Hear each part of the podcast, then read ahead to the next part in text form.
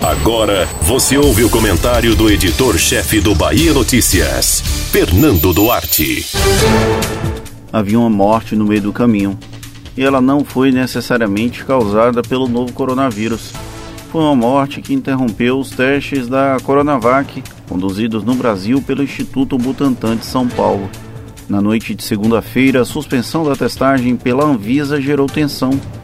Era um evento adverso, comum em pesquisas. No dia seguinte, a divulgação de que a morte do voluntário teria sido suicídio. No meio de tudo isso, uma comemoração infeliz do presidente. Mais uma que Jair Bolsonaro ganha. O saldo dessa briga política entre o presidente e o governador de São Paulo, João Dória, é a descredibilização de duas instituições relevantes para a saúde pública no Brasil, a Anvisa e o Instituto Butantan.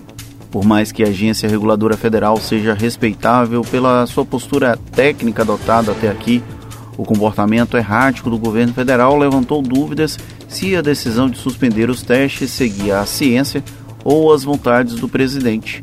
A guerra política em torno da Coronavac só beneficia a campanha crescente do movimento anti-vacina.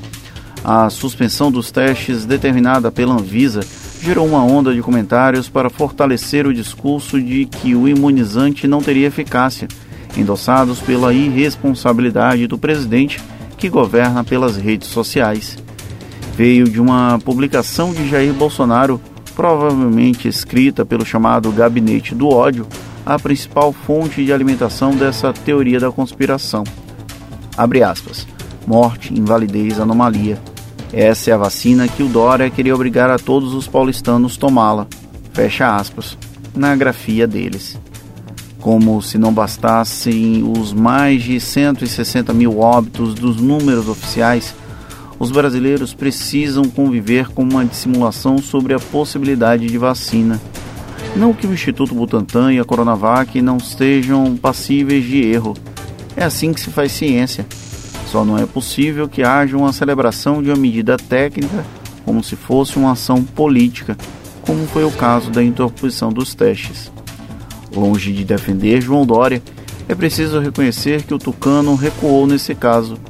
Desistiu de partir para um embate direto com Bolsonaro, enquanto o presidente se regozijou nas redes por uma conquista que pode atrasar o acesso do brasileiro a um imunizante.